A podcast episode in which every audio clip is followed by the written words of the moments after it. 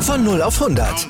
Aral feiert 100 Jahre mit über 100.000 Gewinnen. Zum Beispiel ein Jahr frei tanken. Jetzt ein Dankeschön, rubbellos zu jedem Einkauf. Alle Infos auf aral.de. Aral, alles super.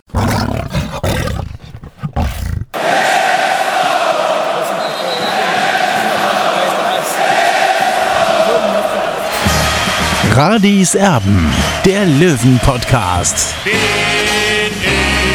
Radi bin ich König, alles andere stört mich wenig, was die anderen Leute sagen, ist mir gleich, gleich, gleich. Bin ich Radi, ja, ja, ja, bin ich König, ja, ja, ja, und das Spielfeld ist mein Königreich.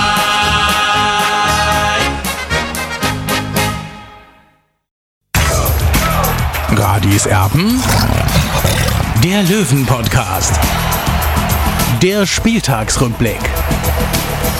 Radiserben der Löwen-Podcast ist da am Samstagabend zu ja, ein bisschen späterer Stunde, weil wir nämlich rausfinden wollten, wer der Mörder ist beim München-Mord am Money. Es war, es war der Wirt. ja, das haben wir mittlerweile rausgefunden. Äh, Olli, wie, wie hat es dir gefallen, München-Mord? Naja, also ich sag mal so, es war für mich ganz leicht die Kost. Ich habe es mir gestern schon auf Video angesehen, äh, beziehungsweise in der Mediathek. Und ja, also ich konnte mich da nicht identifizieren mit dem Film, muss ich ganz klar sagen, weil äh, 60 wird da einfach schon ein bisschen verrissen aus meiner Sicht, weil äh, der Verein ist aus meiner Sicht was anderes als, als einfach nur ein Borzenverein und, und, und 60 wird da eben so dargestellt und damit habe ich schon ein bisschen ein Problem. Formulieren wir es mal so, also das, das mag einen Teil von 60 ausmachen, aber nicht das Gesamte. Und im Jahr, derjenige, der das gesehen hat, der bekommt den Eindruck, dass 60 nur aus einer Borzen und Biertrinken besteht. Das ist es Gott sei Dank nicht. Es war ein Film mit einigen bekannten Gesichtern, die wir gesehen haben. Die Löwen-Ehrenrätin Bilba, die ja auch als Bürgermeisterin kandidiert hat in München, die war auch als grüner Löwen-Fan mit dabei. Sehr interessant. Und ähm, ja, auch andere bekannte Gesichter noch. Ja, unter anderem Alex Dobilowski, der ehemalige Fanbeauftragte des TSV 1860, ist auch mitgezogen und äh, hat ja auch einige Sätze sagen dürfen. Äh, unter anderem, bist du Rode? Oder äh, was war denn noch dabei? Irgendwas mit äh, Fußball sind keine Verbrecher oder irgendwas. Also irgendwas habe ich da noch mitgenommen. Es ist schon wieder zwei Tage her, wo ich das angesehen habe. Aber na gut, also wem es gefallen hat, mir nicht, äh, muss ich ganz klar sagen. Und was mir natürlich auch nicht gefallen hat, dass da auch wieder das Scheichlied vorgekommen ist. Ja, zweimal. Also das geht natürlich überhaupt nicht. Das ist ähm, eine Produktion vom öffentlich-rechtlichen Sender, vom zweiten deutschen Fernsehen. Und ähm, ja, da könnte man redaktionell vielleicht auch so ein bisschen recherchieren, was es damit auf sich hat. Ähm, also das ist eine Sache, die geht tatsächlich überhaupt nicht und die hat mich dann auch extrem irritiert. Ja, mich auch. Und ich frage mich auch, warum 60 da nicht irgendwie so ein Auge drauf gehabt hat auf die Produktion auch ein bisschen, weil es sollte eigentlich Werbung sein und wenn man dann eben äh, den, den Mehrheitsgesellschafter beleidigt und es ist für mich einfach beleidigend, äh, ja, dann weiß ich nicht, was das auf sich hat. Also es gab dann noch so eine, so eine, so eine Graffiti-Aktion, Öl schießt keine Tore. Das hat natürlich damit nichts zu tun. Es war schon sowas wie eine Anspielung, keine Frage. Ähm, aber es ist immer noch ein Film, ja. Also das müssen wir natürlich auch dazu sagen. Es ist immer noch ein Film, es ist keine Doku. Aber das Scheichlied da drin, also das hat mich tatsächlich dann auch, ähm, ja, irritiert. Es, so viel also. Es hat mal wieder ein Geschmäckle gehabt, ganz klar. Natürlich müssen, dürfen wir auch nicht vergessen, es wurde 2019 gedreht, also nicht erst vor ein paar Wochen. Deswegen kann man da ein halbes Auge zudrücken. Aber ja, mich wundert es nicht. So, so viel also zu München-Mord äh, ja, im Umfeld der Löwenfans, was wir da heute im ZDF gesehen haben. Jetzt haben, wollen wir darüber uns unterhalten, was wir heute Nachmittag im Fernsehen gesehen haben. Du warst nämlich auch nicht dabei in Rostock, du warst auch vom Fernseher. Ich für meine Person muss sagen, habe das Auswärtsspiel in Rostock leider äh, nicht verfolgen können oder nicht so genau verfolgen können, weil ich nämlich spanischen Fußball kommentieren durfte auf der Zone und äh, insofern ja, war ich da ein bisschen, war ich da ein bisschen äh, verhindert, was das Gucken des Auswärtsspiels angeht. Einige Szenen habe ich gesehen. Ich werde mich bei der Bewertung heute ein bisschen zurückhalten. 1 zu 1 hat der Löwe gespielt bei Hansa Rostock. Ich denke, mit dem Ergebnis können wir am Ende des Tages zufrieden sein. Torschützen zunächst mal in der 42. Minute Dennis Erdmann, der Joker, der kurz zuvor reingekommen war, weil sich Daniel Wein verletzt hatte. Und äh, ja, den hatten sie dann einfach nicht auf dem Zettel, den ehemaligen Rostocker. Er köpfte dann ein zum 1 zu 0 für den TSV 1860 und dann in der zweiten Hälfte der 50. Minute, da war dann Bahn zur Stelle für die Rostocker, der das gut gemacht hat, der ein bisschen Platz hatte zentral und dann den Platz auch genutzt hat und trocken abgeschlossen hat, nichts zu halten für Marco Hiller in der Szene. Und dann gab es natürlich auch, ja, eine sehr brenzlige Szene, Olli. Da hatte sich Marco Hiller in der zweiten Hälfte beim Rauskommen verschätzt. Es gab dann zuvor noch ein Handspiel von Salger, das der Schiedsrichter im Strafraum nicht erkannt hatte. Und dann das, was ich gesehen habe, also wirklich nur das, was ich gesehen habe unter Vorbehalt, war, dass der Ball eigentlich mit seinem vollen Durchmesser über der Linie war. Was ganz klar war, eben nachdem der Marco Hiller am Tor bzw. am Ball vorbeigesegelt ist, äh, kam der Ball ja dann Richtung in den Fünfer rein und äh, Stefan Salger hat mit der Hand geklärt, beziehungsweise dem Ball eine kleine Richtungsänderung gegeben, beziehungsweise diese, diese Stärke des Balles auch ein bisschen abgeschwächt. Und dadurch konnte auch noch Dennis äh, Dressel den Ball von der Linie kratzen. Also das wäre das 1 zu 2 gewesen. Und eigentlich hätte es da Elfmeter geben müssen und folglich auch rote Karte für Stefan Salger. Insofern sind wir ganz zufrieden. Also ich kann nochmal den Kommentar von André Sims im Bayerischen Fernsehen wiedergeben. Er hat sich erst auch festgelegt, dass es kein Tor ist. Ähm, dann allerdings hat er schon gesehen in der dritten oder vierten Zeitlupe, dass der Ball drin war. Ich dachte auch mehr drin als nicht. Auf alle Fälle gab es das Tor nicht. Und da, glaube ich, sind wir uns wiederum einig, dass der TSV 1860 in der Szene einfach richtig Glück hatte. Und dementsprechend, glaube ich, können wir mit dem 1-1 ganz zufrieden sein, oder? Ja, absolut. Also wenn mir einer vorher gesagt hätte, 60 spielt 1-1 in Rostock, dann hätte ich das sofort unterschrieben. Demnach bin ich mit dem Ergebnis und auch mit dem Punkt zufrieden. Weniger allerdings mit der Spielweise heute. Okay, allerdings, und das gab es übrigens auch im Bayerischen Rundfunk, dann später im Radio, also da wurde dann von einem verdienten Punkt für 60 München gesprochen. Gleich gibt es bei uns die Bewertung der Akteure heute beim TSV 1860. Zuvor machen wir aber eine kleine Pause. Bis gleich.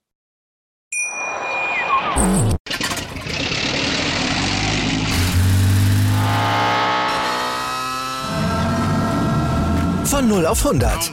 Aral feiert 100 Jahre mit über 100.000 Gewinnen. Zum Beispiel ein Jahr frei tanken. Jetzt ein Dankeschön, rubbellos zu jedem Einkauf. Alle Infos auf aral.de. Aral, alles super. Jetzt also die Bewertung der Spieler heute, die sich auswärts, also beim FC Hansa Rostock, ja, ganz anständig präsentiert haben. 1 zu 1, das ist das Endergebnis. Wir wollen die Benotung also mal durchgehen. Ich werde mich da ein bisschen zurückhalten, was die Noten angeht, weil ich es, wie gesagt, zu wenig gesehen habe, weil ich selber eben beschäftigt war zu diesem Zeitpunkt. Fangen wir im Tor an. Marco Hiller, das, was ich gesehen habe, dass er ein, zwei Mal ganz gut reagiert hatte, Olli, und einmal sich brutal verschätzt hatte in der Szene, die wir schon angesprochen haben. Wie hast du ihn bewertet? Ja, ich habe ihm eine 3 gegeben. Marco Hiller hat einen ordentlichen Job gemacht, keine Frage. Ich habe ihm die Note 3 gegeben. Er hat gute Aktionen gehabt, aber auch weniger gute Aktionen. Und deswegen komme ich auf die Note 3. Und was ihm besonders stinken wird, also Marco Hiller, dass er wieder nicht zu Null spielen konnte. Ja, man muss dazu sagen, ich glaube, so viel kann man aus dem Nähkästchen plaudern, Olli. Du wurdest auch schon ein bisschen angegriffen, weil du ihm nur die 3 gegeben hast.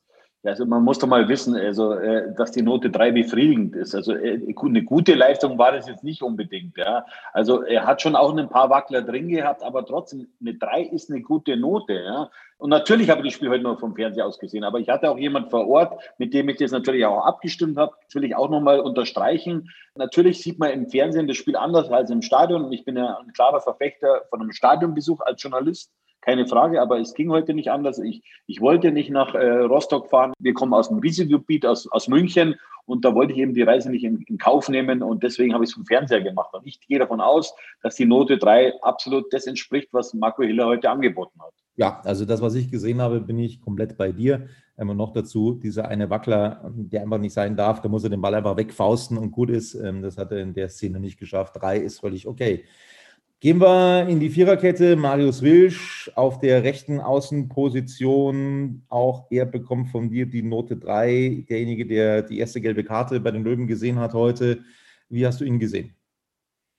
Ja, das, das war eine ordentliche Leistung, äh, deswegen Note 3. Er war sehr zweikampfstark, muss man sagen, und hat auch kurz vor Schluss auch das 1 zu 2 durch Ex-Löwe Corbinian Vollmann verhindert. Quirin Moll, auch er bekommt von dir die Note 3. Warum? Ja, es war äh, souverän aus meiner Sicht. Ja, die Abwehr ist eigentlich relativ gut gestanden. Er hat auch die eine oder andere Rettungstat äh, inklusive gehabt. Und ja, das, das war ordentlich von, von Quirin Moll. Also er war äh, aus meiner Sicht ein Tick besser als sein äh, Pendant Stefan Salva. Bei dem sind wir jetzt, aber der hat auch die 3. Dem habe ich gerade noch die drei gegeben. Ja, ähm, er hat ein paar unglückliche Situationen gehabt. Ich erwarte mal von so einem Spieler, der so eine Erfahrung mitbringt, dann doch ein bisschen mehr Präsenz, ja, und auch ein bisschen mehr Kommandos. Also das hat er heute vermissen lassen. Also er muss da vielleicht ein bisschen aus sich rausgehen. Ich weiß nicht, ob er das kann. Dazu kenne ich ihn zu wenig noch. Aber da sollte schon noch mal ein Schub kommen bei ihm. Und so. dann hat er natürlich auch, sage ich mal, das 1 zu 2 verhindert. Ja, äh, aber normalerweise muss er mit Rot, mit Rot vom Platz fliegen und dann muss es auch einen Elfmeter gegen 60 geben und dann verliert 60 möglicherweise das Spiel. Ja, also das war dann an der Grenze, äh, was an die Grenze zu vier, was die Leistung bei Salga angeht. Bei Steinhardt, ähm, der dann vom Platz geflogen ist, kurz vor Schluss, ja, äh, hinterfrage ich die drei, die du ihm gegeben hast, jetzt mal so ein klein bisschen. Steinhardt hatte die erste gelbe gesehen, die war eher nix, so viel habe ich zumindest gehört. Das soll ein weggeschlagener Ball gewesen sein, wobei das aber eine sehr, sehr harte Entscheidung gewesen sein soll von Konrad Oldhafer, dem du die Note 5 gegeben hast, der Schiedsrichter heute. Die zweite gelbe erachte ich so ein bisschen als dumm, weil er einfach wissen muss, dass er schon gelb hat und dann darf er einfach nicht so ein taktisches Foul im Mittelfeld begehen. Wie hast du es gesehen? Warum hast du die drei gegeben? Also ich habe mir die drei gegeben, in erster Linie auch, weil er für mich schon sehr kompakt gespielt hat. Ich erinnere mich, der Traumpass auf Lex, der eigentlich ja, es kann schon das 1 zu 0 sein, das war ein super, Ball auf, auf Stefan Lex. Äh, klar, die zwei gelben Karten, also ein Schiedsrichter mit ein bisschen Fingerspitzengefühl bewertet die Situationen ganz anders und dann geht aus meiner Sicht Philipp Steinert ohne eine gelbe Karte aus diesem Spiel raus. Und deswegen bekommt er von mir auch noch die Note 3. Ist ärgerlich, dass er nächste Woche gegen, äh, gegen den ersten FC Saarbrücken nicht dabei ist, weil auf dieser Position haben wir auch mit Leon Klaas einen angeschlagenen Spieler. Und der dritte im Bunde ist Maxim Gressler. Ich weiß nicht, ob, ob ähm, Michael Kölner das dem Jungen zutraut, schon äh, seine äh, Drittligapremiere zu feiern. Also ich bin gespannt und ich hoffe auch, dass natürlich Leon Klaasen vielleicht doch spielen kann am Mittwoch gegen Saarbrücken. Ja, Mandelentzündung bei Leon Klassen. Also da sind wir mal gespannt, ob das bis dahin abklingen kann. Klassen natürlich die erste Alternative und dann eben noch Maxim Gressler äh, auf der Linksverteidigerposition. Kleinen Einspruch möchte ich nur einlegen zu dem, was du gesagt hast. Also Steinhardt ist so erfahren. Steinhardt muss wissen, dass ein Foul im Mittelfeld, äh, das taktischer Natur ist, einfach eine gelbe Karte zur Folge haben muss. Das ist ein klares taktisches Foul gewesen. Er muss es einfach wissen, dass es das Gelb geben muss. Also bei der Szene, finde ich, kann der Schiedsrichter auch nicht mehr anders und folglich ist es dann eben auch gelb-rot. Also da äh, bin ich tatsächlich beim Schiedsrichter. Gehen wir mal weiter ins defensive Mittelfeld. Da hat Daniel Wein heute also wieder begonnen, hat das, glaube ich, ganz ordentlich gemacht. Nach seiner Auswechslung, verletzungsbedingt, hat er sich an den Oberschenkel gegriffen, ging so ein bisschen die Linie im Mittelfeld verloren. Habe ich das falsch gesehen? Nee, das hast du absolut richtig gesehen. Er hat sehr viele Zweikämpfe gewonnen in der Anfangsphase, hat sich dann am Oberschenkel verletzt. Ich hoffe, dass es kein Muskelfaserriss ist. Es heißt, dass es ein Pferdekuss sein soll. Also wenn es nur ein Pferdekuss ist, dann kann er aus meiner Sicht am Mittwoch wieder spielen gegen Saarbrücken. Ich habe ihm die Note 3 gegeben. Er hat das sehr ordentlich gemacht, ja. Allerdings ist jetzt schon davon auszugehen, mit Pferdekuss, dass er, ja, also würde ich jetzt einfach mal tippen, dass er dann eben auf der Bank sitzt gegen Saarbrücken, dass Dennis Erdmann womöglich beginnen wird. Er hat von dir die Note 3 bekommen, hat das Tor gemacht.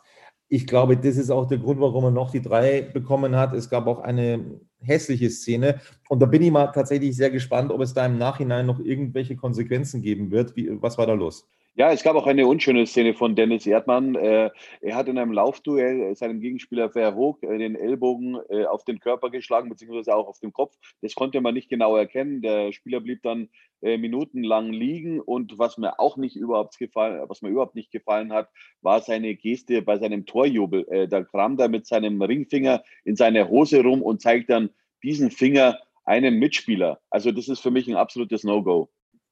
Olli, und dann, das ist wirklich Wahnsinn, finde ich persönlich. Er hat eine Unsportlichkeit zugegeben. Und zwar dann anschließend im Mitteldeutschen Rundfunk im Interview. Er hat zugegeben, dass er gesehen hat, dass Salger den Ball mit der Hand gespielt hat und hat es noch suffisant gemacht. So nach dem Motto, besser hätte Hiller den Ball nicht halten können. Er gibt also zu, dass er es gesehen hat, nur dem Schiedsrichter hat er es nicht gesagt. Das ist eine, aus meiner Sicht eine grobe Unsportlichkeit. Wenn, dann muss er sich einfach komplett zurückhalten. Aber auch da finde ich, kann der DFB dann am Ende noch was tun. Ich gehe nicht davon aus, dass der DFB da einschreitet, jedoch äh, muss man sagen, dass Dennis Erdmann, wenn er was gesehen hat, dann soll er lieber seinen Mund halten, ja, äh, und sich da nicht suffisant äh, drüber auslassen, dass der Schiedsrichter das nicht gesehen hat und dass 60 eben im Vorteil war. Also ich sage mal so, da sollte man lieber schweigen.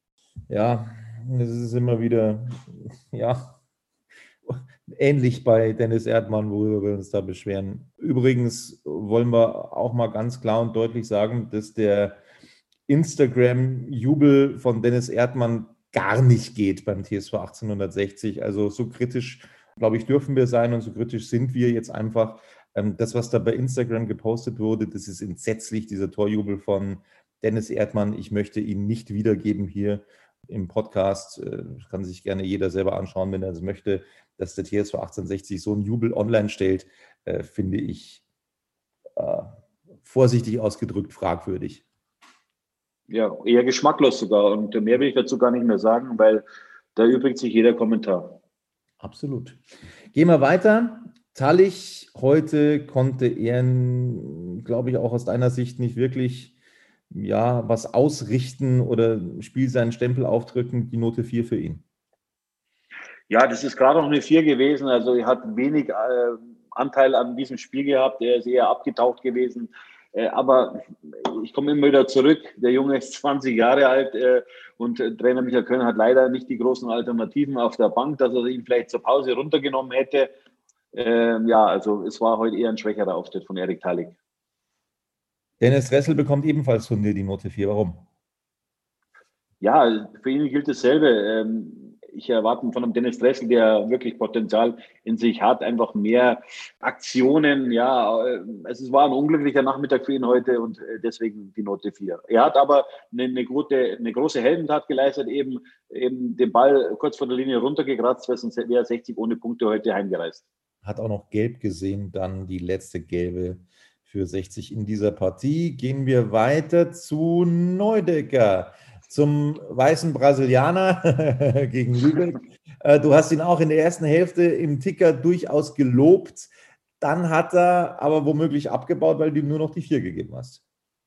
Ja, es war nicht sein Spiel. Er hat natürlich äh, das Tor eingeleitet mit einer Ecke äh, von, von Dennis Erdmann, aber er hat sich auch in, in viele Einzelaktionen verzettelt äh, und hat auch einige Fouls verursacht. Äh, ja, also es geht deutlich besser bei ihm, ja. Und jetzt schauen wir mal, ob er es daheim dann gegen Saarbrücken besser macht wieder. Stefan Lex habe ich gesehen mit einer riesengroßen Chance, als er eigentlich schon vorbei war, den Ball einschieben wollte und dann kam noch irgendein Fuß hin und hat das Ganze verhindert. Eine Riesenchance in der Anfangsphase auf das 1-0, glaube ich, wäre es gewesen. Ähm, so aus, ja.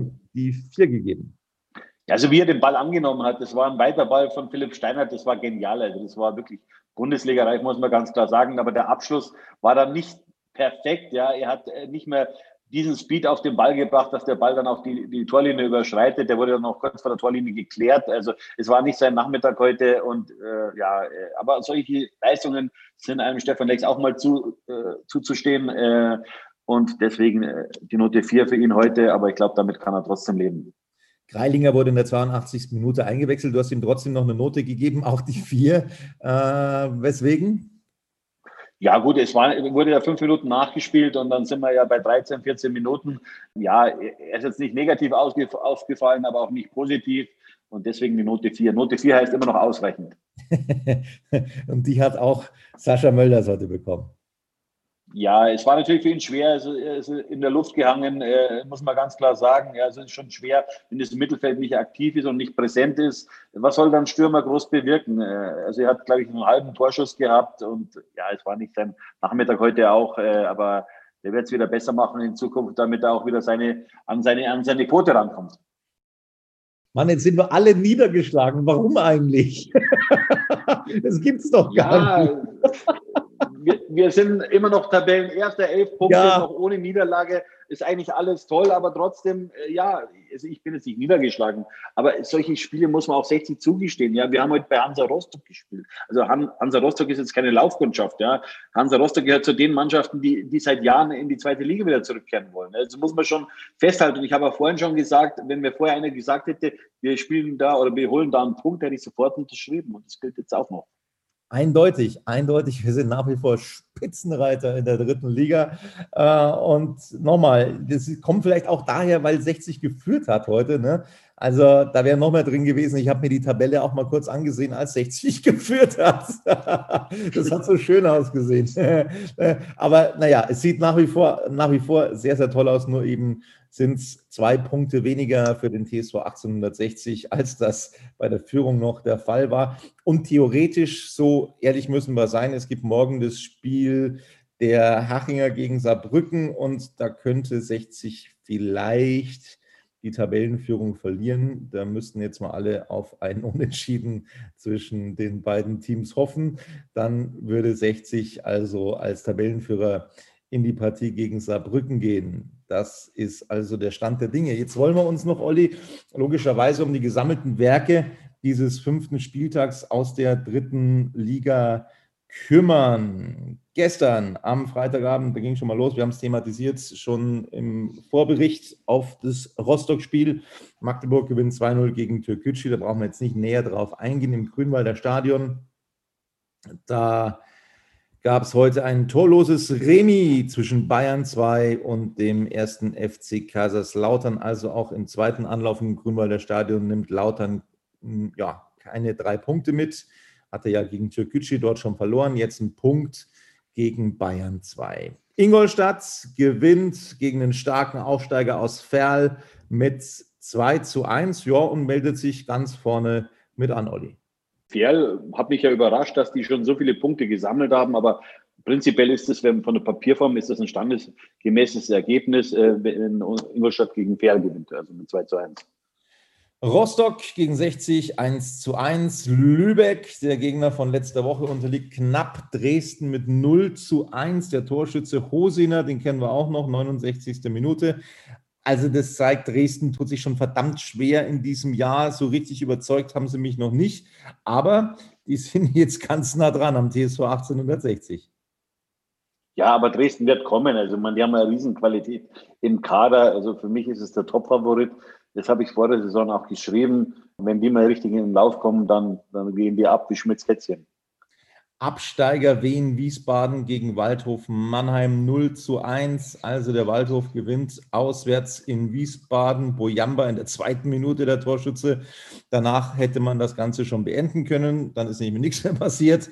Waldhof also gewinnt und der FSV Zwickau verliert das nächste Heimspiel, nachdem man ja zuletzt gegen 60 unterlegen war. Jetzt also gegen den KFC Uerdingen, der langsam auch so ein bisschen zu seiner Form findet. Zuletzt einen Unentschieden, einen Punkt geholt in Rostock, jetzt also mit einem Sieg in Zwickau. Erstmal gab es ein Eigentor, Welkow, 16. Minute, das 1 zu 0 für Zwickau, dann Pusch und Kiprit, 30. und 40. Minute und dann war das Ding entschieden. Am Sonntag, da habe ich, glaube ich, ursprünglich am Freitag angekündigt, das findet im Sportpark statt. Saarbrücken aber hat Haching zu Gast. Das also ist äh, ein sehr interessantes Spiel. Ja, da sind wir mal gespannt, ob 60 München Tabellenführer bleibt. Saarbrücken bei sieben Punkte, 60 hat jetzt elf. Also es könnte ein sehr, sehr interessantes Spiel am Mittwoch dann geben. Äh, womöglich elf Punkte gegen zehn Punkte. Boah, das ist richtig spannend, dann was da im Grünwalder Stadion abgehen wird. Duisburg hat äh, es hat es eigentlich mit Halle zu tun, aber das Spiel, das ist verlegt aufgrund dieser Corona-Fälle. Es sind zu viele Spieler in Quarantäne, zu viele Spieler verletzt. Duisburg hat nur 13 Feldspieler zur Verfügung. Das genügt nicht und deswegen ist dieses Spiel abgesagt worden. Meppen hat dann außerdem noch Viktoria Köln zu Gast. Die können sich auch ganz oben anmelden. Die Kölner, also da sind wir auch gespannt, wie sich die präsentieren werden. Montagsspiel gibt es diesmal logischerweise nicht, weil eine englische Woche ins Haus steht in der dritten Liga. Da wollen wir mal schauen, wie es denn tabellarisch aussieht. Olli, es sieht so schön aus. Es sieht so verdammt schön aus. 60 München nach den Samstagspielen. Weiterhin Spitzenreiter, 11 Punkte. Dahinter Dynamo Dresden, 10 Punkte auf Platz 2. Haching, die dürfen noch 9 Punkte. Die könnten theoretisch mit einem Sieg an 60 vorbeiziehen. Dann wären es 12 Punkte. Also das geht mit einem Auswärtserfolg in Saarbrücken. Schauen wir mal, ob das dann auch so kommen wird. Ingolstadt ebenfalls neun Punkte, punktgleich mit den Hachingern auf Platz 4. Rostock acht Punkte auf Platz 5. Dann kommt Saarbrücken, aber zwei Spiele weniger. Ja, also morgen das Spiel und dann eben das Nachholspiel gegen Duisburg. Die sind richtig gut im Geschäft, auch wenn die momentan auf Platz 6 stehen mit sieben Punkten, aber das könnten theoretisch noch ein paar mehr werden. Saarbrücken also sechster, sieben Punkte, führt eine ganze Reihe von Mannschaften mit sieben Punkten an. Siebter Ferl, achter Viktoria Köln, die könnten auch noch nach vorne sich spülen lassen morgen. Mannheim sieben Punkte auf Platz neun, Zwickau sieben Punkte, Platz zehn. Dann die zweite Tabellenhälfte wird angeführt von Türk Gütschü. Sechs Punkte haben die auf dem Konto, dahinter Wiesbaden auf der 12, Bayern 2 auf der 13, Ödingen mit fünf Punkten auf der 14, Magdeburg vier Punkte, 15, Meppen darf ja noch spielen, ist aktuell 16. hat bislang aus vier Spielen drei Punkte geholt. Das ist natürlich zu wenig für das Team von Thorsten Frings. Apropos wenig, hat auch der erste FC Kaiserslautern gemacht bislang. Platz 17 mit drei Punkten, Halle Platz 18, drei Punkte, Duisburg mit ja, erst drei Spielen und zwei Punkten auf dem vorletzten Platz und Schlusslicht ist aktuell der VfB Lübeck 20. mit zwei Punkten. Also die Tabelle sieht nach wie vor richtig gut aus aus Löwensicht. Jetzt sind wir mal gespannt, wie sich die Mannschaft dann aufstellt für das Mittwochsspiel. Ich kann mir natürlich auch vorstellen, dass es nicht nur bei diesen zwei Wechseln womöglich bleiben wird. Erdmann für Wein, Klassen, Gressler für Steinhardt. Ich könnte mir vorstellen, dass vielleicht noch ein bisschen rotiert wird. Oder lässt er alles beim Alten, der Kölner? Was meinst du? Michael Köln hatte nicht große Möglichkeiten. Man muss ja auch auf die Bank sehen, wer da, wer da drauf sitzt. Ja, er könnte, prinzipiell könnte Martin Budic mal sein Debüt verschaffen. Aber ich, warum soll er zum, äh, zum Beispiel Sascha Mölders auf die Bank setzen oder, oder Stefan Lex? Also das kann ich mir nicht vorstellen. Ja, muss natürlich auch ähm, mit den Kräften irgendwie haushalten, ne? damit die dann sich auch nicht ja. verletzen. Also das ist schon so eine Sache. Die, Tobi, dieser enge Kader von 60 ist halt ein großer Nachteil. Äh, das haben wir aber vor der Saison gewusst und ja, und wenn jetzt eben mal äh, zwei, drei Ausfälle sind, sei es durch Verletzung oder durch Sperren, ja, dann war klar, dann kann 60 Probleme bekommen. Wir werden sehen, wie es kommen wird. Wir freuen uns auf dieses Spiel am Mittwoch gegen den ersten FC Saarbrücken. Das wird richtig, richtig schwer. Wir sind gespannt, wie sich Saarbrücken morgen präsentiert. Da schauen wir ganz genau hin. Das soll es dann, Olli, glaube ich, von Radis Erben auch schon wieder gewesen sein. Oder fällt dir noch irgendwas ein zum Tabellenführer? Eigentlich nichts. Ich bin glücklich, dass wir Erster sind und jetzt schauen wir weiter, dass wir am Mittwoch dann gegen Saarbrücken gewinnen und diese Tabellenführung behaupten können. Absolut, seid nicht betrübt. 60 München ist Erster, 60 München ist unbesiegt und das soll dann am Mittwoch auch so bleiben. Bis dann. Servus. Ciao.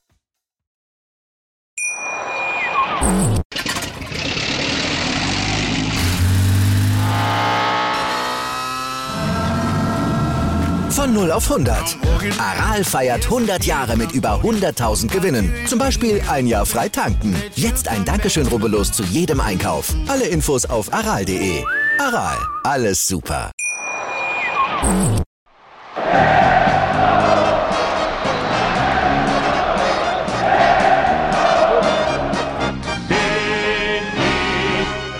bin ich König, alles andere stört mich wenig, was die anderen Leute sagen, ist mir gleich, gleich, gleich. Bin ich gerade, ja, ja, ja, bin ich König, ja, ja, ja, und das Spielfeld ist mein Königreich.